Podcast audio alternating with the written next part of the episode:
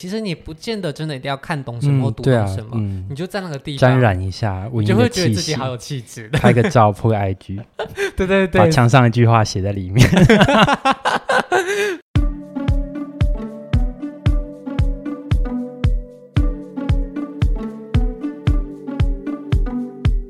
没什么假期，又想逃离都市，好好放松吗？不用机票飞出国门，就搭乘火车到东部好好放松吧。准备好轻装，到池上来趟轻松的小旅行，慢下自己的脚步，享受台东的悠闲步调吧。大家好，我是主持人 Shane，，那我们欢迎今天来宾 Ken。嗨，大家好。那我们今天邀请 Ken，这次我们不是要住厉害的饭店，而是带大家来一场经济实惠的小旅行。也没有到那么实惠啊，大家如果有兴趣的话，都可以尝试看看啦。好，那我们这次要旅行的地点呢是台东。嗯，那你以前去过几次台东啊？其实我从大学的时候就很常跑台东，曾经还有一次当日往返。那你是从高雄往返台东，对不对？对对对。所以其实距离并不远。嗯。那你对于台东的感觉是什么？台东的感觉就是对我来说，就是天很蓝，海洋很辽阔。那山的那个样态呢，也很就是起伏很汹涌。那你就会觉得好像有种每次出了南回到台东，就觉得好像来到了就是另外一个地。对，就有点不像我们想象中西部台湾的那种感觉，就有一种很放松、很舒服的一个。感受。那你在台东最喜欢，或是你最常待的城镇是什么地方呢？嗯，其实很多地方都蛮常去，但呃，很常去的大概就是纵谷里面关山池上一带。嗯。嗯那今天我们要介绍这个地点呢，是在台东的池上。嗯，那你对池上有没有什么特别的感觉？其实，呃，从大学的时候到花东纵谷去玩，那可能对于关山的印象还比较大，对于池上好像反而到其次，因为关山的发展比较早，那有清水公园，有脚踏车道，所以好像很多很常去玩的游客都会在关山停留比较久。对，池上感觉就好像是吃个便当就可以走了。嗯但自从就是呃一个国际巨星在一棵树下喝了一口茶，说了 ICU 这三个字之后，他池上就就是声名大噪，水水涨船高，就变成一个观光旅游的圣地。可是可能啊，我们节目的听众应该都知道了。金城武对，如果 二十岁以下的，他可能想说，嗯，有这个东西吗？怎么可能？报告班长啊，重庆森林。好，像我们的听众应该都知道你在讲什么。好，所以我们这次要介绍的呢，就是台东时尚这个地方。嗯，对。大家很多时候可能在花东玩的时候，都只是路过吃个便当，是就走了。但其实这个地方呢，大家也是可以放慢步调，在这个城镇就有两天一夜的小旅行哦。嗯，好，那我们今天就为大家安排了这个池上的轻松小旅行。对，那我们先来带大家走行程吧。嗯，那你会选择什么样的交通方式到池上呢？其实我的习惯，因为我住高雄嘛，那到那边都是搭火车。那如果是台北的朋友，就是我台北朋友常常就是可能啊、呃、搭飞机到台东市，然后再比如说租车或是转火车到到池上。它其实离台东市大概还是有大概五六十分钟的车程才会到。如果搭火车的话，大概二三十分钟。嗯，对。所以如果今天不想要太舟车劳顿，既然就是轻松的小旅行嘛，那大家如果住在南部的话，不妨就直接搭火车到池上火车站。那如果今天在北部的话，就可以搭飞机再转乘。搭火车也可以。嗯、对，像我的话，我常常就是呃一早大概搭清晨五点的火车从高雄出发，嗯、然后大概七点多的时候会到台东。那中间会有五分钟的换车时间，就是换上另外一班也是自强号，搭到池上。那到池上大概就是八点多，等于还是一大清早的感觉，所以也是绰绰有余的。对对对，中间有时候甚至还会停下在关山吃个便当，早上就有卖便当哦。而且既然是轻松小旅行，我们就不要租车这么疲倦了，我们就是对对走走晃晃，走走。好，那到了池上的火车站之后，第一站其实就离火车站非常的近。叫做谷仓艺术馆。对，那嗯，其实刚提到的就是金城武嘛，对不对？嗯，那之前我看过一个呃访问，那他就访问就是我很喜欢的一个作家叫蒋勋，嗯，然后就是主持人就说，他说你就是另外一种风味的金城武，哦，就是把池上的名气就更往上推了一番，因为蒋勋他在二零一三还二零一四年的时候，就是受这个台湾好文化基金会的邀请到池上去驻村，他觉得这个地方很好，嗯、那他就很就是带动当地的这个艺文氛围。嗯、他甚至还出书办画展，那最后他也有跟基金会一起策划，就是呃催生了刚刚提到这间池上古村的，就是美术馆这样子。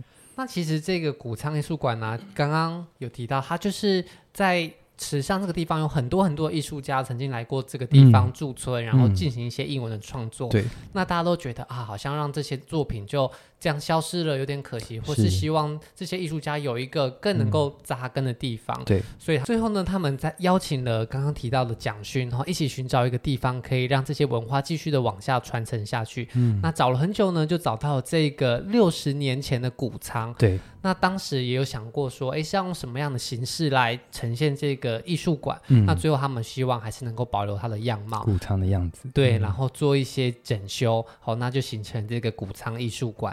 那刚刚有提到，曾经有很多的驻村的艺术家在这边进行了创作，所以谷仓艺术馆呢，它其实就展示了很多当时的作品，对不对？对，它其实展览也是一期一期的，那它也不尽然是当地的一个呃艺术家所就是做出来的一个。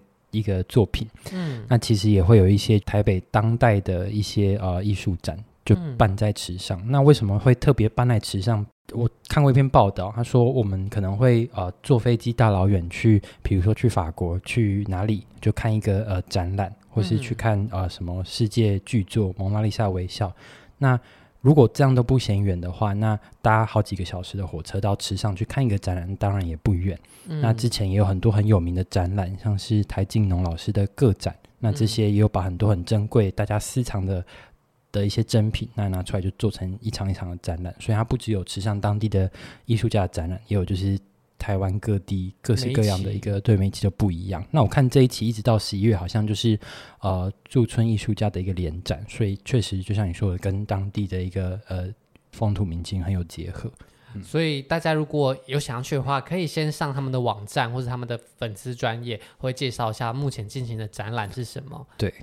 那你当时在这个谷仓书馆进去的时候，你的感受是什么样子呢？嗯，它外观确实就像一个呃仓库一样，但它里面的内装呢确实很特别哦。它把它的一个正面啊全部采用像是呃这个、呃、玻璃帷幕的一个感觉，所以整个光线是引进到这个呃这个室内的室内的。对，嗯、那里面呢呃就是一个很大的一个呃展场的空间。我去过两三次看过。不同的展，那我上次去就是看台静农老师的特展。嗯，那台静农老师就是大家以前念书应该有读过那个，有一部课课文叫《从温州街到温州街》，有印象吗？对，反正他就是那个年代在台湾的文坛里面一个很。知名的老老师，那他也写过很多书法，画过很多画送给大家。然后，大现在那些学生都变成现在文坛上或艺术界很有名的人，嗯、他们就把这个作品拿出来展。那那是我上次看，我觉得还蛮值得的。我很多就是译文界的朋友，也没有到译文界，是或者是像是国文老师啊，或者是之类的，就是书书法的老师，就是也会去看这样。那如果今天对于这些艺术作品，嗯、或者是对于这些历史没有什么研究的人，你觉得他们在这个地方也能够找到他们的乐趣吗？嗯，我觉得去看看一些不同的东西确实还不错，而且如果是在池上的话，我们可能呃看山、看稻田、看水流，或是吃吃东西，偶尔还是穿插一些呃不同的事情，我觉得还不错。而且那里应该有开冷气，有冷气，还有免费的厕所。所以如果觉得池上太热，一开始想要先降温一下的话，其实在里面走走路，其实你不见得真的一定要看懂什么或读懂什么，你就在那个地方沾染一下，你就会觉得自己好有气质，拍个 照破个 IG。对对对，把墙上一句话写在里面，所以就算你看不懂，你也是可以在此找到自己的乐趣的。对，好，那结束了首站这个离车站比较近的谷仓艺术馆之后，大家应该也一点肚子饿了吧？嗯，好，那这附近有没有什么好吃的东西？嗯，如果中午的话，我会觉得吃点比较轻食类的东西，小吃类的东西还不错。嗯，那有一间我觉得啊、呃，是我。去常常会吃的就是叫做基本肉圆，它外外观看起来真的就像是一家很普通的肉圆店，对，你不会想走进去，嗯、但它真的还不错。那它有什么特点吗？它看起来很普通，它吃起来有不普通吗？嗯，它其实它肉圆，我们就我所知会分两种嘛，一种是蒸派，一种是炸炸派。如果是南部人，屏东的可能就是蒸肉圆；如果是中部彰化园林一带，就是炸肉圆。嗯，那它是属于炸肉圆。嗯，对。但我觉得那间店更吸引我的是它的四神汤。它的四神汤是哪里吸引你了？就。到肉圆店不吃肉圆，吃四神汤。它四神汤的味道很浓，就是呃，通常我们就我们所知，四神汤是哪四神？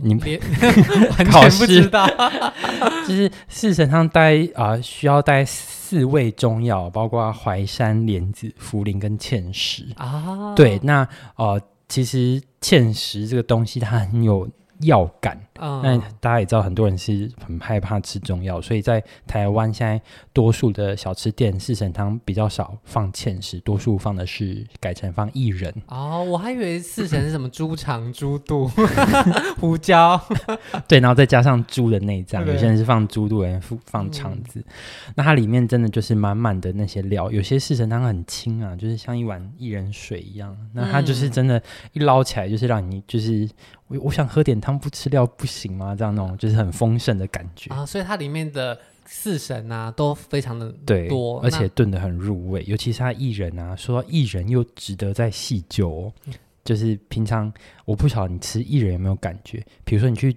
绿豆汤店点一碗绿豆薏仁，你会不会捞起来看它薏仁长什么样子？完全不会啊，应该没有人会吧？下次你吃薏仁啊，你捞起来你仔细看，其实薏仁有分两种，有些店家呢就是。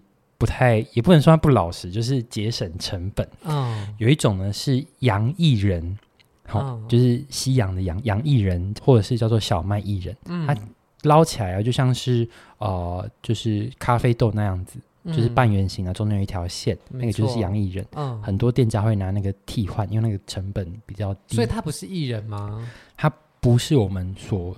既定知道的那个中药的艺人，真正中药的艺人应该是圆圆球形的，嗯，那就是呃，就是有点像是就是莲子的那种圆球形的一个大小，嗯、那那那个才是就是我们真正的中药的那个薏仁，所以我们有时候会被误导，所以你下次喝绿豆汤吃薏仁汤的时候，你捞起来看，其实你会发现，哎，你就知道这家店有没有用真的薏仁，对，有没有节省成本。一旦你被说了这件事之后，从那之后，你每次。喝薏仁汤，你捞起来，你都会就是多看一眼。我觉我觉得看这次让很多人以后对造成人生的困扰。所以这边放的就是真正的薏仁，对它，而且就是料很多，就是非常的扎实浓厚的一碗汤。对对对对对。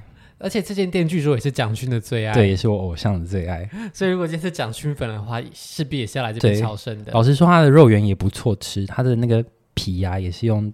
就是池上当地的在米做成的，嗯、就是我是觉得还不错吃啦，但没有真的到，呃，是会想吃的，但没有到说啊惊为天人，就是必吃，没有到这样，但就是不错吃啊。我比较喜欢它的薏仁汤，而且其实离古仓艺术馆也蛮近的，对，就在池上大路上，就是附近走一走，嗯、其实来一个方便简单吃一下也是很 OK 的。没错，没错，没错。好，那吃完午餐之后呢，下午当然还是得安排一点活动。那我们首先先介绍一个。在池上近年来非常红的一个活动叫做秋收艺术节。那这个秋收艺术节呢，他们主办方呢就是刚刚提到在池上在地经营的台湾好文化基金会，还有池上乡的文化艺术协会跟农委会一起主办的。嗯，好，那他们会邀请艺术家来这边表演。在二零二一年呢，他们邀请到的是云门舞集。对。二零二零年以前不是吗？他其实请的团体有时候像是有请过几次云门舞集，嗯、那有请过，有时候是呃歌手、嗯、哦，像是阿令、阿妹这些歌手都有去过。那有些时候啊、呃、是艺文团体，像是悠人神谷也曾经去过。嗯、那其实啊陆陆续续这几年就是办了很多活动，都蛮精彩的。因为他的舞台就在稻田上，他的纵谷啊、蓝天白云跟啊、呃、整个山脉就是他的背景，其实真的很美。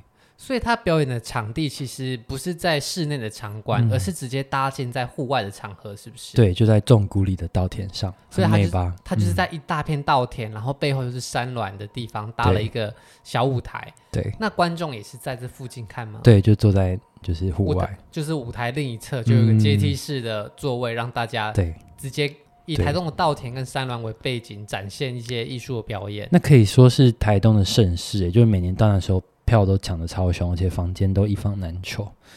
好，所以呢，如果今天对于这些文化表演有兴趣，想要参与，或是想要感受一下在大自然间人类的文化的展演的话，那非常推荐大家可以注意看看这个秋收艺术。对，它通常都是在十月底的时候，那会提早几个月买票。我上网看了一下，今年好像是歌手的表演，是那个啊、呃、周华健、万芳，就我们那个年代 歌手，他们也比较适合在大自然啦。如果今天在大自然。邀请比较现代歌手，高尔宣，他可能也是可以哦。我们期待文化人的创意。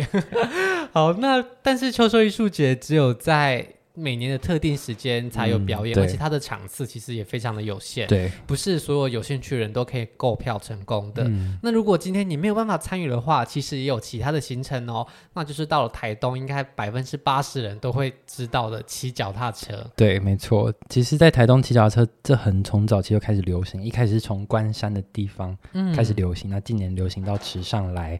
那、哦、我觉得骑脚踏车在稻田里就是其实真的是蛮悠哉的。那对于懒人不想运动的，当地也有在租，就是电动的脚踏车，嗯、你可以就是就是，你就可以不用自己踩，对，你可以不用自己踩，它车子就会向前动，就像骑摩托车一样，但是感觉比较环保的。对对对对。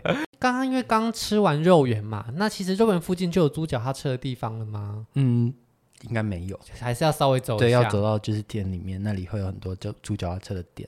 嗯，那你租脚踏车的时候，你会推荐大家走什么样的路线？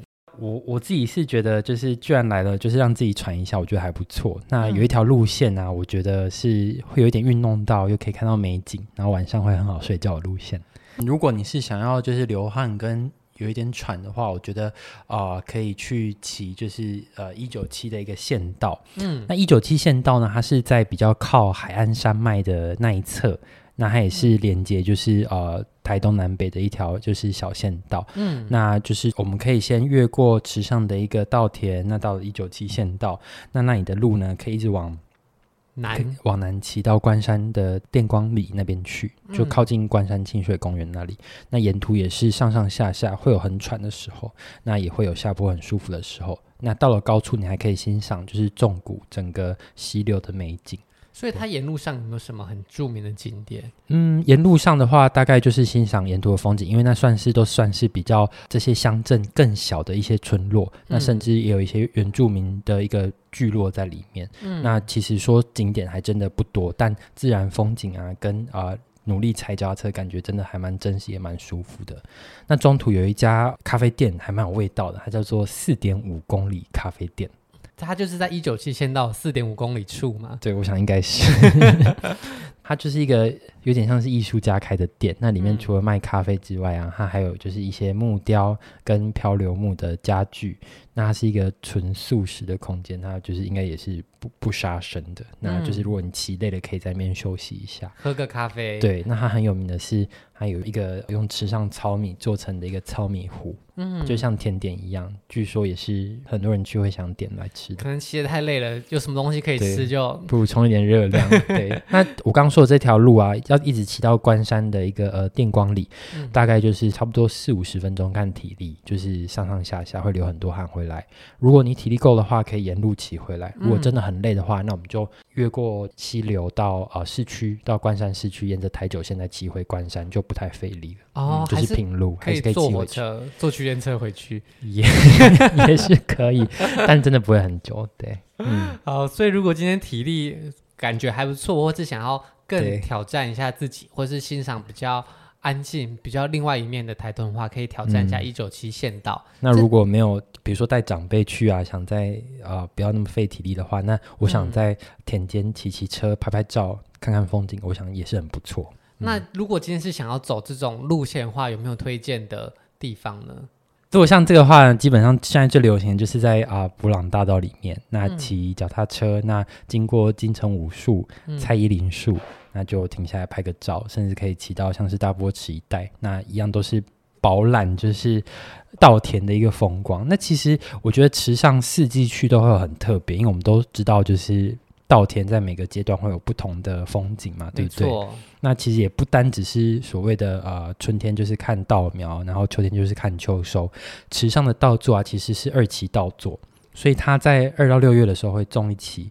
七到十一月的时候会再种另外一期，所以它不是夏天就一定是对对对对，它不是长一年的，对对对，它一年长两次，对，所以你要选对时间去。那如果今天你想要看一片绿油油的时候，嗯，那要大概要选到什么？我觉得。大概春天或者是呃中秋节的时候，那时候附近去会比较多绿油油的稻田。我觉得其实很多人看稻田会想要看，就是稻穗结实很饱满，就是一片金黄的样子，会觉得那时候很美。嗯，那那时候固然是很美，看那个稻浪很壮观，没错。但我觉得不同阶段的那种美跟力量很不一样。嗯，嗯，如果是刚。就是刚插秧的时候，那些苗啊，你就是站在旁边，你就会感受到它很想长大的那种生命力，而且它的水田那个水流你还看得到的，所以那个水田就像镜子一样，会有这种生机勃勃的感觉。对，还有一点倒影，就很很漂亮。嗯、那到了就是那个。青苗长大的时候呢，它就是很柔软的一片叶子，所以风吹过去的时候，你就会觉得那个风好像在抚摸那些叶子一样，然后那些叶子就很像在跳舞，就是像摆动绿色的长毛地毯的感觉。对对对，那到了秋收的话，就是刚说的黄金饱满的稻穗。到了冬天的时候，我有一次跨年去哦，到了冬天的时候，就是光秃秃一片。